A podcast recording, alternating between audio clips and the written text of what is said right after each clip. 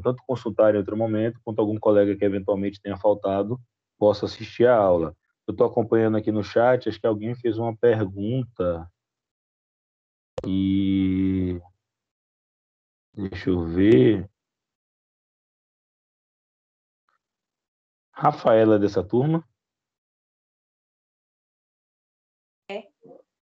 Rafaela Souza Fagundes? Não, Não, seu acho que não. Não. Não é não, não é não. Porque a Rafaela daqui é, Rafaela Silva. Silva. Não, ok. Então é, é outra pergunta aqui do chat para eu não confundir. Beleza, então, gente, ó, eu estou aqui, nossa metodologia, assistir aulas, as videoaulas gravadas, responder os mapas mentais e os encontros síncronos serem mais interativos, trocar de ideias, tirar dúvidas, uma maior interação. Pessoal, Então, mande, Beatriz. É, onde que fica essas aulas gravadas? Porque assim, eu nunca sei onde fica. Tá, beleza, Beatriz. É, se você entrar, é porque eu estou pelo celular, então eu não vou conseguir. Aliás, dá para espelhar aplicativo pelo celular? Mas, ó, de todo modo, quando Dá, você entrar, é, Dá, dá pra... Dá pra espelhar, só Dá vou sim, clicar é só trans... espelhar a tela. isso, transmitir tela. É até mais simples que o computador, que não tem aquele bloqueio todo. deixa eu ver aqui. Compartilhar. Tela.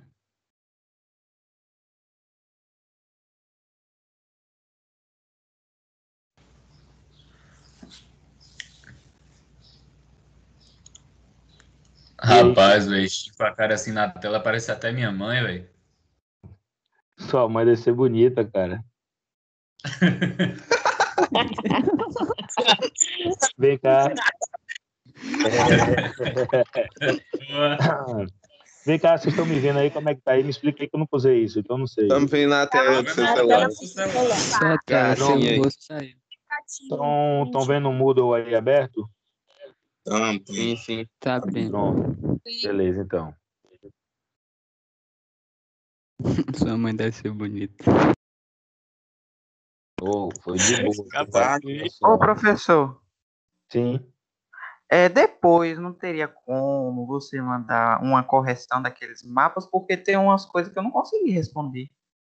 Tem sim, Algum- tem sim. Algumas Tem, questões. atende- tem sim, e tem um atendimento, Calma. Quem quiser procurar no, no, no atendimento para que a gente possa tirar essas, Ah, tá. essas dúvidas, pode ser, e tem como sim eu mandar um, um feedback lá. Ó, tá, é, tá aqui, é, Bia. Boas-vindas, tá? Apresentação, Ah, isso. podcast da apresentação da disciplina, um vídeo para vocês assistirem. Aí tá vendo aqui história, avisos, tudo certinho, tutoriais. E aqui, ó. Aí, meu Deus. Aulas síncronas. Tá dando para enxergar aí? Sim. Videoaula dia 21 dos 12. O podcast da videoaula do dia 21 dos 12. A aula de hoje que está sendo gravada, eu vou colocar aqui. Aula dia 19 do Zoom e o podcast da aula do 19 do Zoom. Lembrando que o podcast você pode escutar pelo link que está aqui. Você pode ir no Spotify e procurar História com Shin, que vai ter todas as aulas lá do, do podcast. É, ou você pode procurar também no iTunes, para quem tem iPhone. Então você pode tanto acessar pelo link quanto pelos principais aplicativos né, de agregadores de podcast, você consegue ver. Então essas são as aulas síncronas que a gente faz. E as aulas é, que eu gravei previamente, elas estão com esse nome, ó, videoaula. Tá vendo? Videoaula 1, apresentação da disciplina. Aí tem um tema grandão, o subtema com os textos de referência. Aí tá, videoaula 2, imperialismo e capitalismo. O podcast da videoaula logo embaixo. Videoaula 3 e o podcast da videoaula logo abaixo, tá vendo? Toda vez que tiver o nome videoaula e um número, é a videoaula gravada por mim. E todas as nossas videoaulas, nossas aulas, nossos encontros síncronos que forem gravados, eles vão estar disponibilizados nesse item aqui. Tem até o símbolo do Microsoft Teams. Tá vendo? E aí, Ok.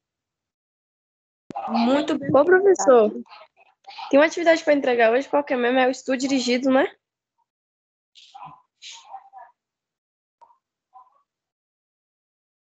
Ué. É sim. Ele adiou o quiz, não foi? O quiz vai até sexta. Ah, valeu. Obrigada.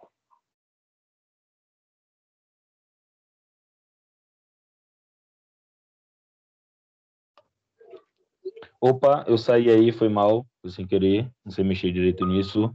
Ah, ainda está compartilhando o aplicativo? Não. Vocês já estavam falando mal de mim pelas costas? Sonolenta aí, Lana. Tava falando do. Botafogo. Feito. Falou que o senhor é mais organizado que o Botafogo. Que o quê? E lá falando de todo mundo. Falou que você é mais organizado que o Botafogo. Pô, velho, não lembra disso, não. Mas eu sou um botafoguense, eu sou um resignado. É de boa. A gente sabe nossa batalha.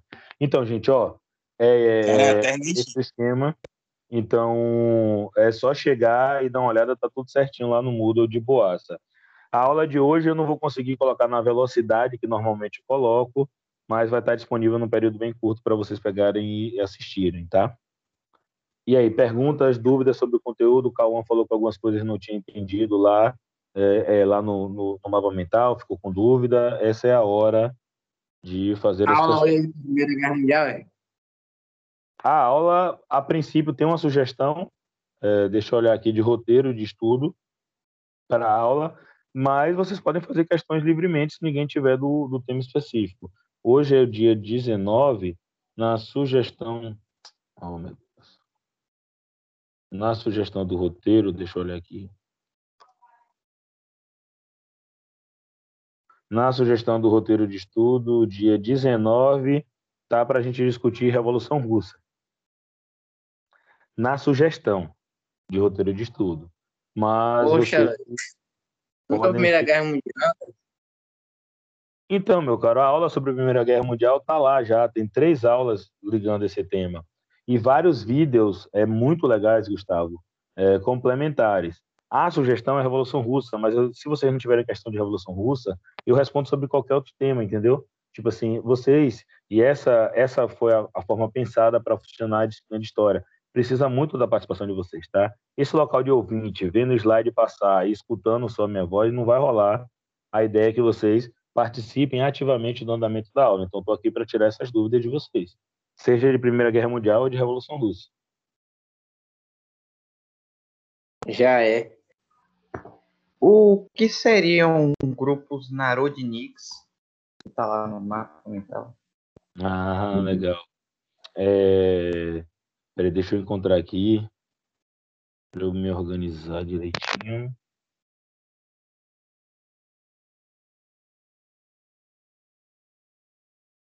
É porque eu fiz novas, eu fiz novas versões desses mapas. Eu não quero meter os pés pelas mãos. Cadê? Achei aqui. O professor tá todo organizado, para- parece naqueles universitários quando chega na faculdade, igualzinho. Então, eu, eu, eu não entendo sou surpresa. Eu sempre fui organizado. Não, mas você tá muito mais esse ano. Tá fora do É. normal já. Não, eu, eu fiquei um pouco preocupado com isso, justamente porque dessa condição que a gente está vivendo, sabe? E, e aí a gente não tem mais os encontros ao vivo, essa oportunidade de tirar algumas dúvidas, resolver algumas coisas. E aí o cenário fica todo pior, né? Para conseguir equalizar e, e sanar isso dentro de um tempo bom, né? Então, quanto mais organizado a gente tiver, é, eu acho que é melhor, né? Para vocês, sobretudo. Então, eu espero que isso seja um elogio, né? Nossa, porra, não aguento mais. Espero que seja um elogio de vocês. Tá muito bem. Tá. Eu achei aqui, calma, peraí, só que eu achei a maldição do mapa antigo. Eu. Achei o novo. Achei o novo. Que eu tinha feito um ano passado, aí eu peguei dei uma revisada para ele ficar mais bonitinho para mandar para vocês. Pronto. Narodnix. Narodnix é o item quanto, para? É, calma, é o item. Cadê? É, tem no 10 do primeiro mapa da Revolução Russa. Ah, sim. Então, ó, Narodnik significa é, vir ao povo. É, é, é daí que se origina a palavra populista, tá? no, no, na gramática política que é usada hoje, um sentido meio perdido. O que são esses Narodniks? São, são grupos ligados, populares, né, ligados ao povo, que acreditavam numa certa ideia de socialismo rural, né? uma perspectiva de que se deveria se aproveitar as comunas agrárias russas para o desenvolvimento é, de uma revolução e de uma outra sociedade. Eram vários grupos fragmentados e diversos, né? É, e em determinado momento, esses Narodniks chegaram até a assassinar um czar, né? Uh, então, esses Narodniks fazem parte desse, desse contingente de grupos é, que se faziam presentes na sociedade russa e marcavam oposição ao czar. E tinham essa, essa forte marca de um, de um socialismo rural, por ter essa ligação com os camponeses e com as tradicionais comunas agrárias russas, né? que seriam terrenos, terrenos coletivos, práticas consuetudinárias e costumeiras de cultivo e de divisão e partilha da terra. Deu para entender? Sim, deu. Obrigado. Então é isso. O, o que é importante aqui, como, além de saber que ele existe, é pensar é, é, dentro desse cenário. Existia um czar autoritário, autocrático, violento, concentrador de poder, concentrador de riqueza, tudo isso nessa figura. E essa é a nossa sociedade marcada por muita precariedade da vida, duras condições de trabalho, é, pobreza. E nessa sociedade começaram a se organizar é, e se propor outras maneiras de organizar a sociedade russa e que marcavam uma forte oposição ao czar. Você tinha essa oposição é, é, do ponto de vista liberal, e você tinha essa oposição mais à esquerda, e aí nessa onda mais à esquerda, você tinha diferentes vertentes, né? O Partido Operário Social Democrata Russo, os socialistas revolucionários, é, então você tem essa, essas diferenças. Então é importante pensar esses narodniks nesse, nesse cenário. E aqui, como existe uma longa literatura sobre os narodniks, eu fiz esse pequeno recorte para vocês não perderem de vista que é desses grupos narodniks que vai se originar o que a gente chama de socialistas revolucionários, que são justamente esses partidários de uma revolução socialista de forte marca agrária. E, é, e, e como é que isso é importante? Até então, no principal partido de oposição operária era o Partido Operário Social Democrata Russo. Era um partido que defendia uma ideia em que os operários eram a grande ponta de lança da revolução. Porque, por que os operários?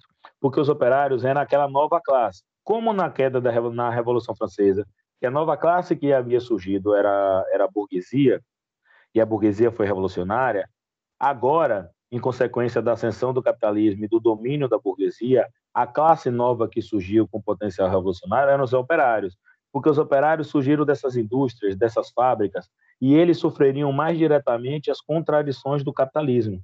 Portanto, era a eles que caberia o processo dirigente da revolução. Essa não é uma ideia propriamente de Marx, tá? Existem publicações recentes que mostram uma outra perspectiva. Mas, de todo modo, era isso que esse partido, influenciado pelas ideias marxistas, pela leitura que eles tinham de Marx à época, acreditavam. Então, aqui eu botei esses dois exemplos para ficar essa marca. O Partido Operário Social Democrata Russo que teria um peso muito mais urbano, industrial, operário, e o socialista revolucionário, que teria um peso muito mais rural, camponês. É, é para situar vocês. É, perguntas?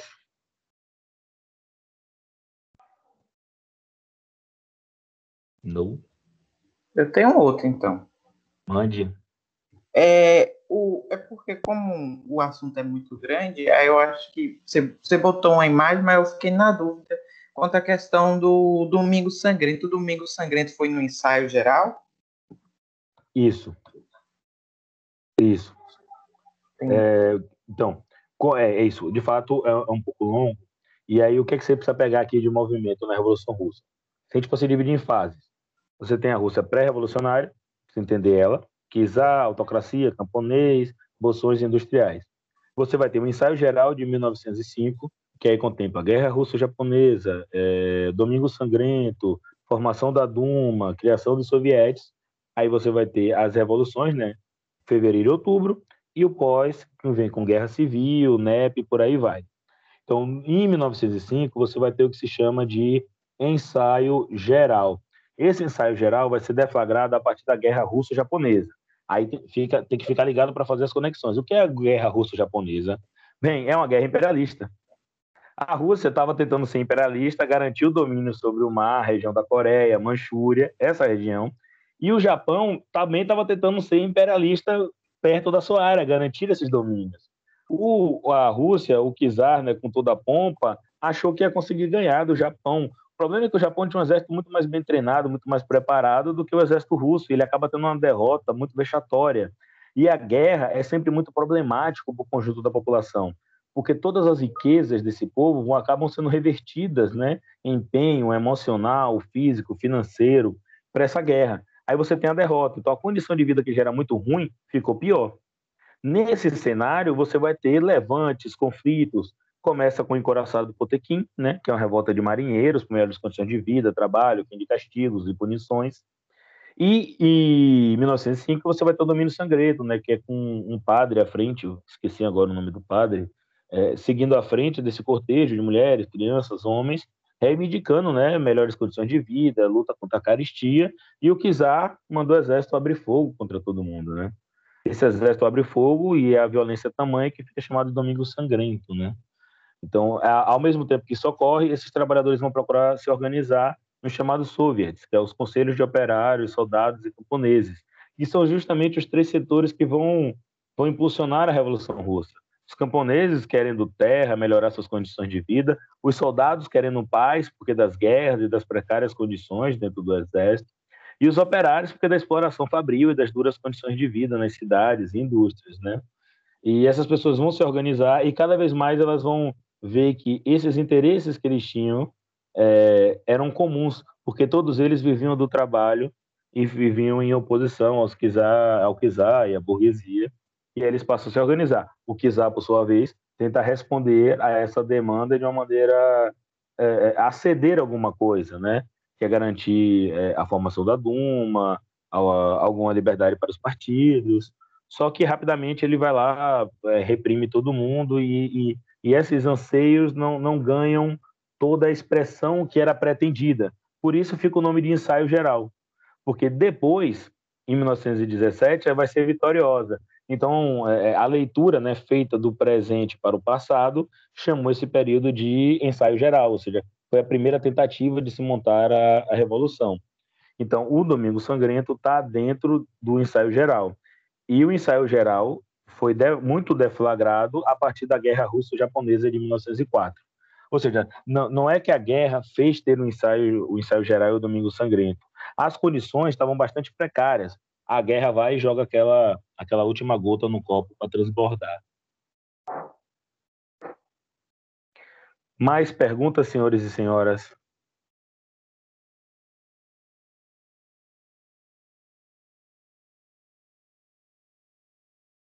Se não tiver pergunta sobre a Revolução Russa, pode fazer sobre qualquer outro tema, tá?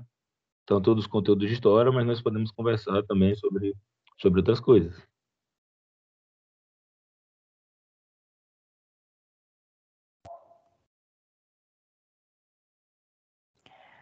Oxi. Eu vi um vídeo sobre o assunto. É, hum, sobre, na verdade, o que eu fiquei mais em dúvida foi é, a.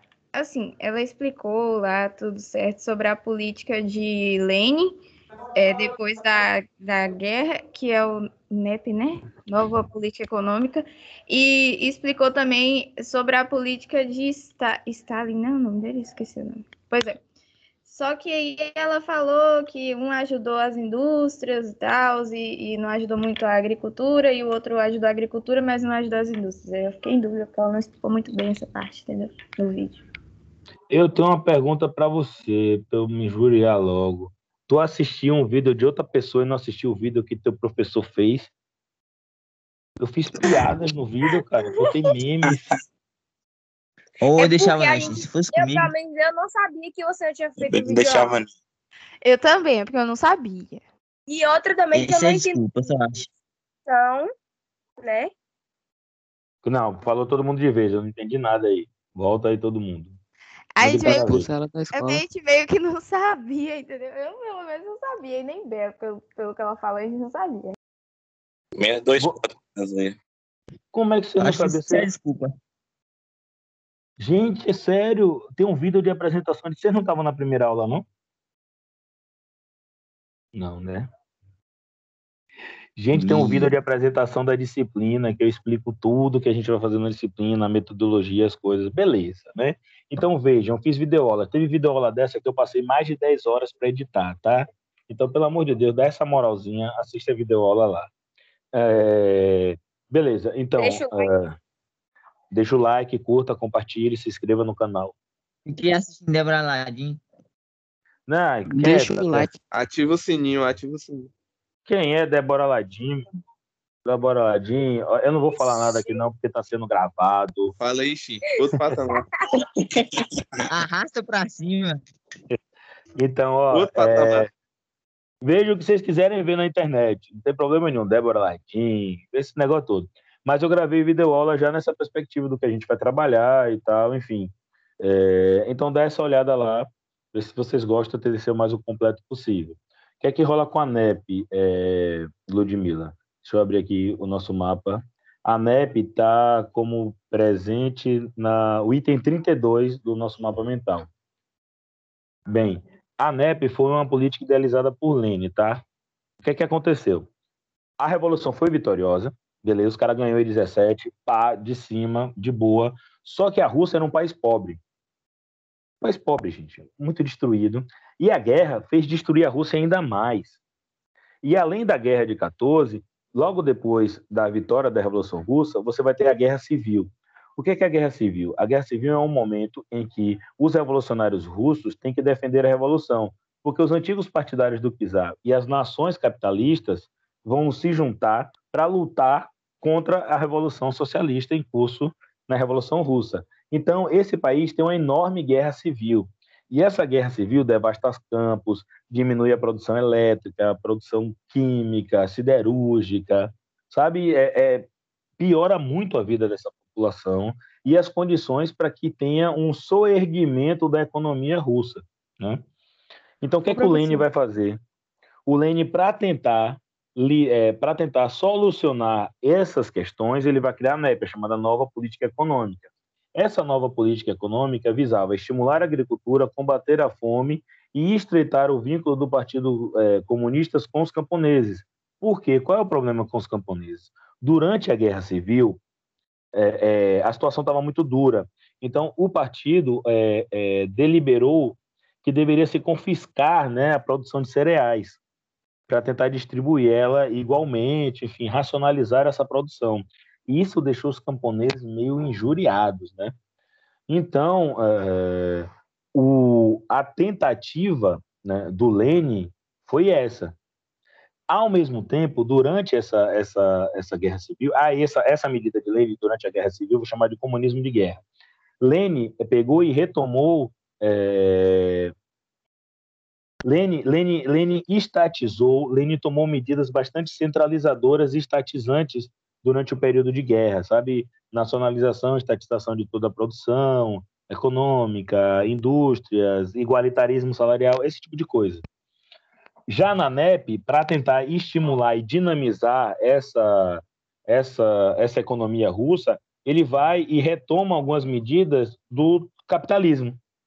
É, um retorno limitado à economia de mercado, então permitindo propriedade privada, pequenos comércios. Então, a ANEP é, acaba sendo essa medida que tenta dinamizar a economia, estimular a agricultura, combater a fome, aproximar o Partido Comunista dos camponeses. Essa NEP acaba sendo bem sucedida né, é, na parte da, da na parte da, da agricultura, ou na parte da. da. Peraí. Agora me passei.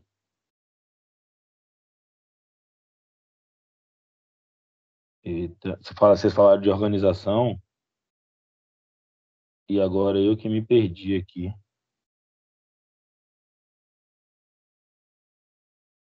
Espera que eu já acho.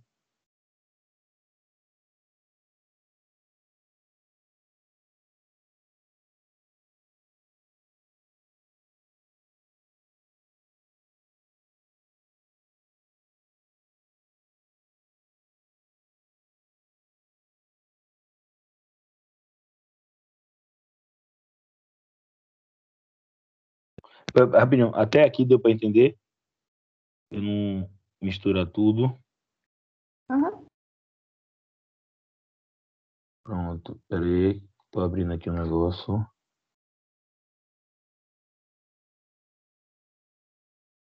Só para pegar quando o Lenny morre aqui. Lenny morre acho que é em 24.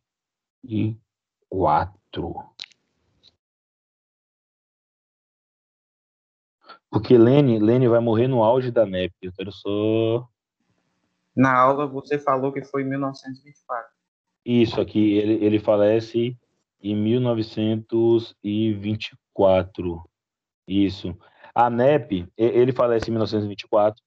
É, quando ele falece, a NEP estava no auge, tá? Essa medida consegue recuperar a produção agrícola, mas não vai ter sucesso na indústria. Quem vai ter sucesso na indústria vai ser Stalin. Stalin vai promover uma, a- uma industrialização bastante acelerada e isso faz com que a Rússia se desenvolva bastante, né? É, então é isso. Lenin morre no auge dessa nova política econômica, então ele não vê o seu sucesso. Ela acaba dando certo na parte da, da agricultura, mas não dá muito certo na parte da indústria. Entendi. Ô, professor, Sim. eu, eu queria saber, depois que Lenin morre, aí Trotsky e Stalin disputam o poder. Essa disputa do poder foi o quê? Foi guerra? Foi voto? É verdade, né? É, é, ó, o que é que rola? É, Trotsky e Stalin acabam sendo emblemáticos disso. Não é que só teve Trotsky e Stalin tretando, né? Mas eles acabam sendo um- uma espécie de arquétipo disso, e porque eram os principais líderes. E Stalin era o secretário-geral do Partido Comunista, né? Ou seja, o cargo de mais importância dentro do, dentro do partido, só abaixo da liderança de Lenin.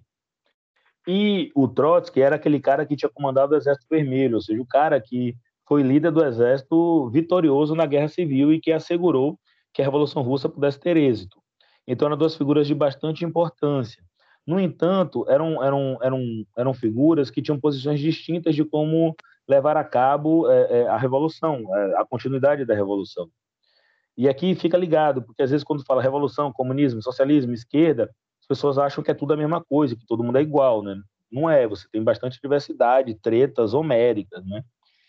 Bem, essas diferenças, essas disputas já existiam enquanto Lenin era vivo. Só que Lenin era a grande figura de destaque, o grande líder da revolução. Quando ele morre, se tem um, um, um- terreno de incertezas e as disputas vão se instaurar.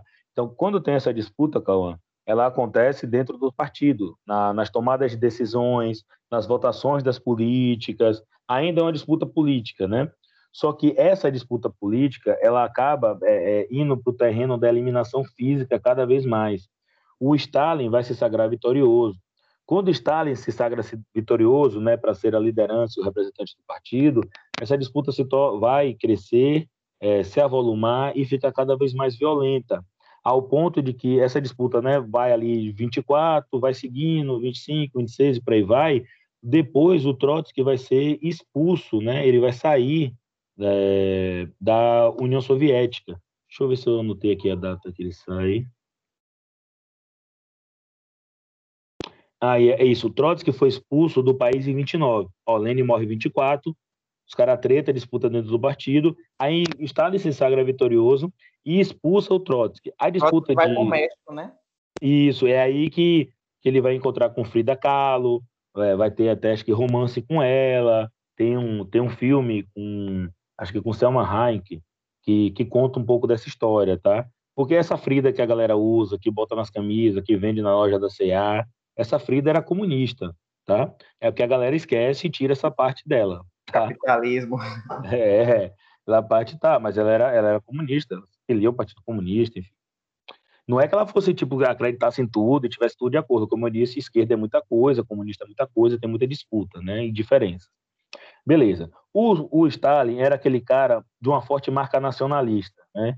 Então, não é que ele, que ele é, não, não olhasse para fora da Rússia para para participar de revoluções em outra parte do mundo e por aí vai, tá? Mas ele tinha uma forte marca nacionalista, pensava muito na industrialização e nesses quesitos. Enquanto o Trotsky é, é, pensava e defendia o que chamava de revolução permanente, ou seja, a revolução russa só vai sagrar-se vitoriosa quando o socialismo for hegemônico no mundo. A Rússia era um país agrário, né? pouco industrializado. Então, é, se pensava muito na possibilidade de que na Alemanha, que tinha o maior partido é, operário de toda a Europa, se desenvolvesse uma revolução. E foi tentada uma revolução socialista na Alemanha, só que ela foi derrotada. O principal nome dessas lutas pela revolução socialista na Alemanha se chamava Rosa Luxemburgo.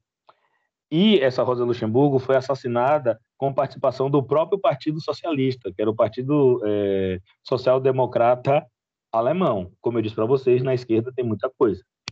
Beleza. A revolução na Alemanha é derrotada. É aí que fica o impasse. Como é que você vai fazer se a Rússia não é desenvolvida? A Rússia é um grande celeiro. Aí vem a, a disputa. O Trotsky acreditava nessa ideia de uma revolução permanente, que fosse internacionalista, que fosse além das fronteiras.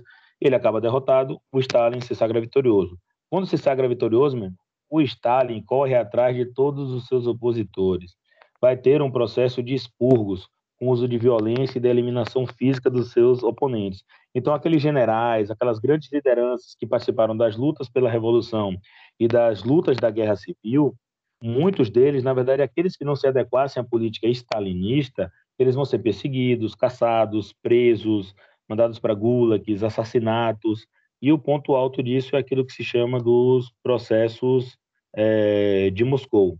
Ou seja, todas essas populações, esses líderes revolucionários, incluindo o Trotsky, o Trotsky vai ser assassinado né, no México, é, vai ter expurgos do partido, ou seja, todo mundo, a velha guarda, a galera que aprendeu, se construiu, construiu a revolução, defendeu a revolução durante a Guerra Civil, vai ser eliminado e isso vai consolidar a, o culto personalista, centralizador da figura do Stalin, tá? Na prática, o Stalin é a derrota da Revolução Russa, né? Isso que eu estou dizendo para vocês não é uma perspectiva única, né? É, e não é única nem dentro daqueles que se consideram de esquerda, tá? Tem gente que acha que Stalin não é a derrota da Revolução, eu acho que Stalin é, é a derrota da Revolução Russa, tá? Vários direitos e várias coisas que foram conquistadas caem por terra.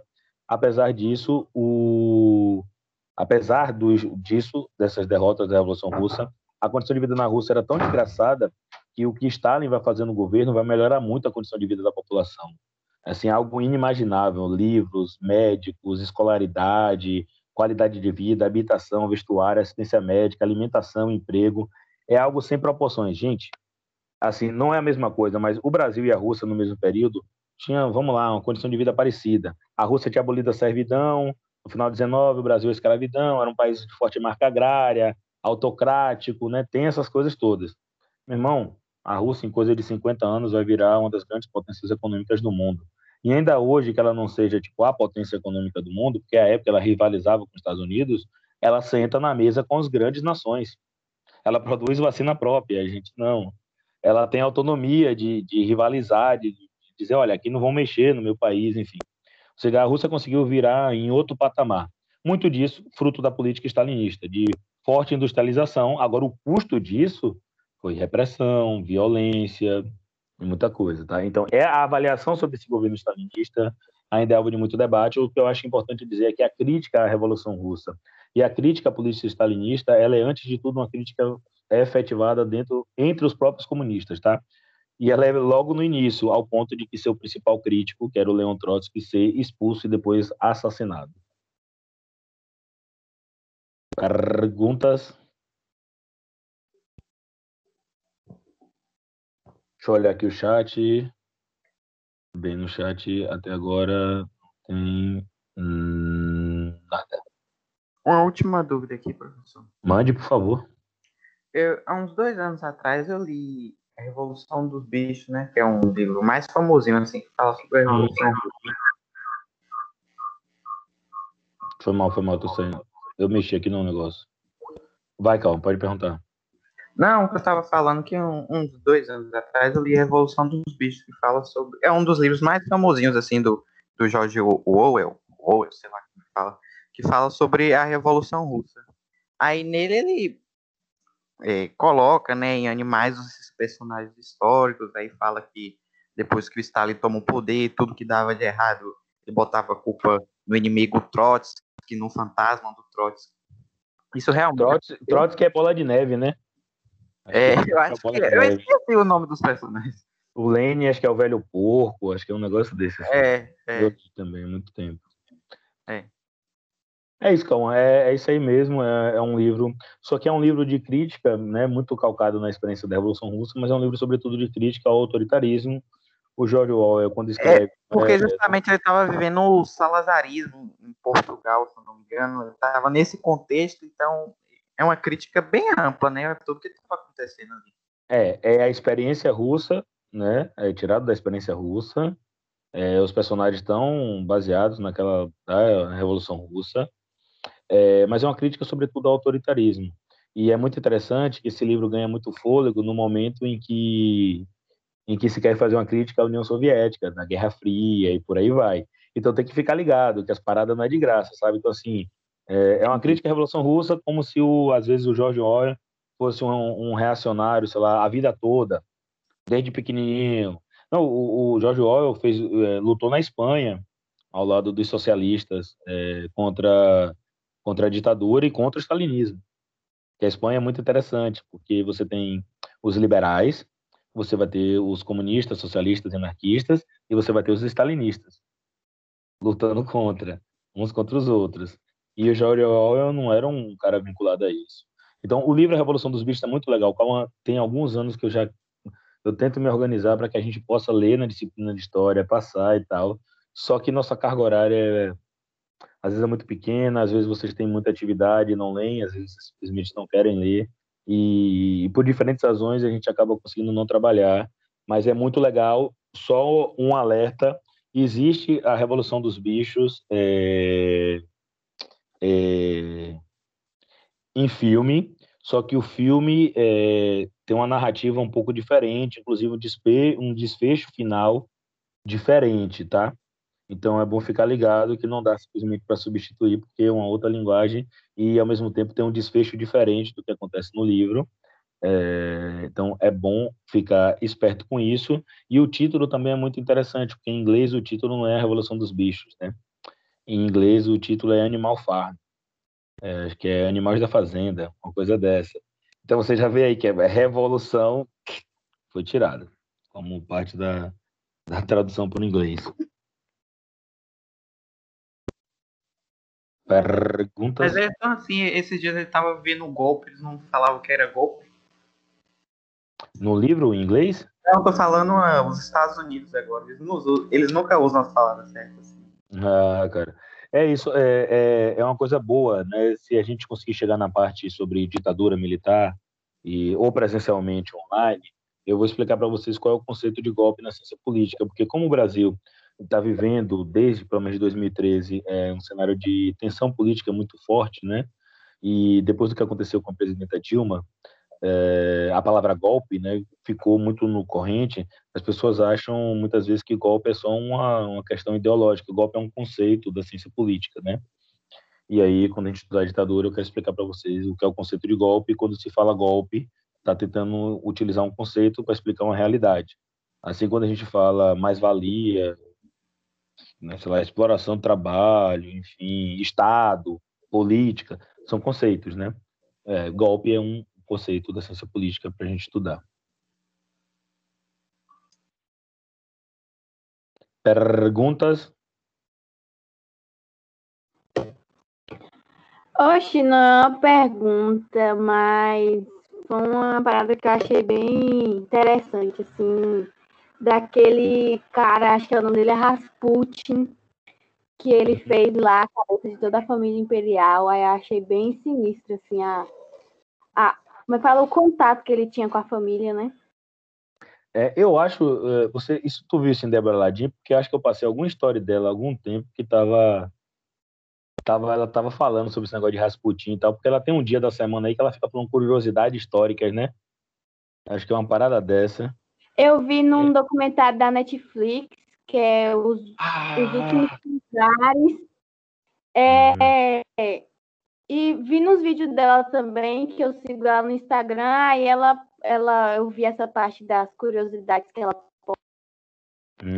É, é, eu sei com esse documentário, eu ainda não assisti, eu não, não sei como é a avaliação ali, né, é, sobre isso. Hum, em geral, essas coisas sobre monarquia tende a, tende a romantizar a, a monarquia, né? Os caras governam há 350 anos a Rússia, deixa o povo na miséria, enfim. Ó, tem esse negócio da figura do Rasputin, eu não abordei muito, porque tem foi muito utilizado, sobretudo na Disney, né, como uma figura assim meio tipo um louco, místico, manipulador, enfim, aí tem essa, essa- essas abordagens. tipo, de Anastácia, né, que é a princesa perdida, que aí fez toda uma romantização, só que nem foi daquele jeito. Sim, sim, sim, sim. Aí eu não, não abordei muito isso porque rola muito essas questões e tal. E não foi muito não, mas tem esse material aí disponível que, que a Sara sugeriu, do Tsai, eu ainda não vi. Não sei qual a implicação, e eu sei que Débora Ladinha abordou esse negócio aí em algum, algum vídeo de curiosidade histórica tem pouco tempo. Mais alguém? Vem num bumbum tantam, vem num bumbum Oxi. tantam. Hum? E Eudes mandou falar que ele tava tentando falar aí na aula, só que a internet dele tá muito ruim, aí não sei porque tava bugando. E ele não, Não, tá beleza. conseguindo acesso ao chat pra avisar. De boa, de boa, tranquilo. Ó, gente, são 11h15, nossa aula termina 11h20, formalmente. É, é a hora de quem tiver o que perguntar, tem que perguntar agora. Vem no Ubuntu. Hora que eu já tô aqui no ritmo da vacina. Kaique, pergunte. Oxi, eu queria fazer uma pergunta relacionada a uma questão de história que teve no Enem, que eu fiquei com a dor de cabeça tentando fazer. Pergunte. Eu não garanto saber responder, porque essas questões do Enem sabe como é que é, né? É... O que que estava tendo em Pernambuco, no... na capitania de Pernambuco em 1817? Acho que é a Revolução Pernambucana. E no caso A acho gente, que a gente estudou isso ano passado, viu? a questão era sobre o que que causou, eu acho. Deixa eu ver.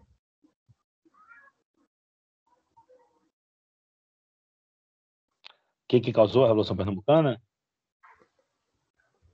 Os fragmentos das matérias jornalísticas sobre o acontecimento, embora com percepções diversas, relacionam-se a um aspecto do processo de independência da colônia luso-americana, expresso em dissensões entre quadros dirigentes em torno da abolição da ordem escravocrata, grupos regionais acerca da configuração político-territorial, intelectuais laicos acerca da revogação do domínio eclesiástico, homens livres em torno da extensão do direito de voto, elites locais acerca da ordenação do monopólio fundiário. Só tem uma alternativa? Assim, É. acho que é a B. Qual é a resposta certa? Qual que tá no gabarito? A B é grupos regionais acerca da configuração político-territorial. Hum, não, político territorial pode ver com a divisão. Ó, eu tenho que fazer, eu tenho que responder lendo. Mas pode ser por aí, porque é, pode ser pelo caminho da B a resposta, porque a revolução, a revolução pernambucana acontece muito em oposição à centralização no Rio de Janeiro da presença da família imperial, a cobrança de impostos é, e essa centralização do poder no Rio de Janeiro e esse distanciamento. Então, é, eu tenho que olhar com atenção, ler os fragmentos. Tem texto? Tem. tem que teria que ler os fragmentos de texto para ver seu conteúdo. Essa- matérias que apresentam dois pontos de vista sobre esse ocorrido. Tá, Uma do Rio de Janeiro e outra do. Acho que de um estado próximo a Pernambuco. Correio Brasiliense e Gazeta do Rio. Eu não sei, deixa eu olhar aqui e ver se eu acho essa questão e na internet, mas me parece que a resposta certa tem que ser a B aí. Deus queira. Eu acabei respondendo a B. Deixa eu olhar. É porque eu teria que ler o texto e tal. E esses gabaritos de Enem, velho. Ó, é de Deus, não chover. É uma loucura. É, depois do ano passado eu não olho mais esses gabaritos extraoficiais, não. Eu não olho para não desanimar mesmo. Eu não tô achando aqui no Rani 2020. É isso, Cauã. Eu não levo nem a prova pra poder não ficar se martirizando depois. Pois é. Porque se a gente for olhar, é cada coisa. Prova branca. Ó, eu não tô, não tô conseguindo achar aqui, não. Mas eu vou procurar e, e posso dar um feedback para vocês. Ah, achei aqui.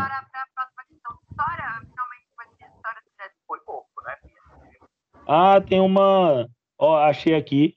Tem um vídeo do G1. Não sei o que os caras respondem lá, tá? E tem um vídeo, não vou poder passar aqui para vocês agora. Mas eu vou colar aqui no, no chat que me parece que o cara responde essa questão, tá? Vou até dar uma olhada para ver, vai que tô falando alguma bobagem. No dia eu, eu assisti até uma parte de uma live lá de um jornal em Pernambuco que falava que era B, né? Mas vai saber. É, eu, eu acho que a resposta é B, eu só, eu só não vou te dar certeza porque eu não li o conteúdo dos textos. É sempre bom ler o conteúdo dos textos. Lembrando que em questão de Enem, você lê primeiro a pergunta e as alternativas e só depois lê o texto para ganhar tempo, tá ligado? Eu botei um vídeo aí sobre a correção da questão sobre a Revolução Pernambucana no, no chat aí, um vídeo do G1. Talvez nele esteja explicando mais certinho. Mas a Revolução Pernambucana ela ocorre por isso, né? Pela centralização do poder no Rio de Janeiro e a imposição de uma ordem centralizadora a partir da, da capital da nova, do novo império, né? Do, do Reino do Brasil sobre as demais regiões. E é aí que ela vai explodir. Tanto que é nessa região de Pernambuco, Recife, que vai explodir a Revolução Pernambucana, a Confederação do Equador, sabe? Vai ter um bocado de treta ali. E a Revolução Pernambucana 17, Confederação do Equador em 24, essas coisas. Inclusive, a gente tem uns mapas mentais sobre isso, né? Dá até para dar uma revisada. Beleza? Mas é isso. Até o momento, eu acho que a resposta é a B, tá? Assim, de escutando vocês falando aí, eu acho que é a B. Uh, mais alguma pergunta, gente?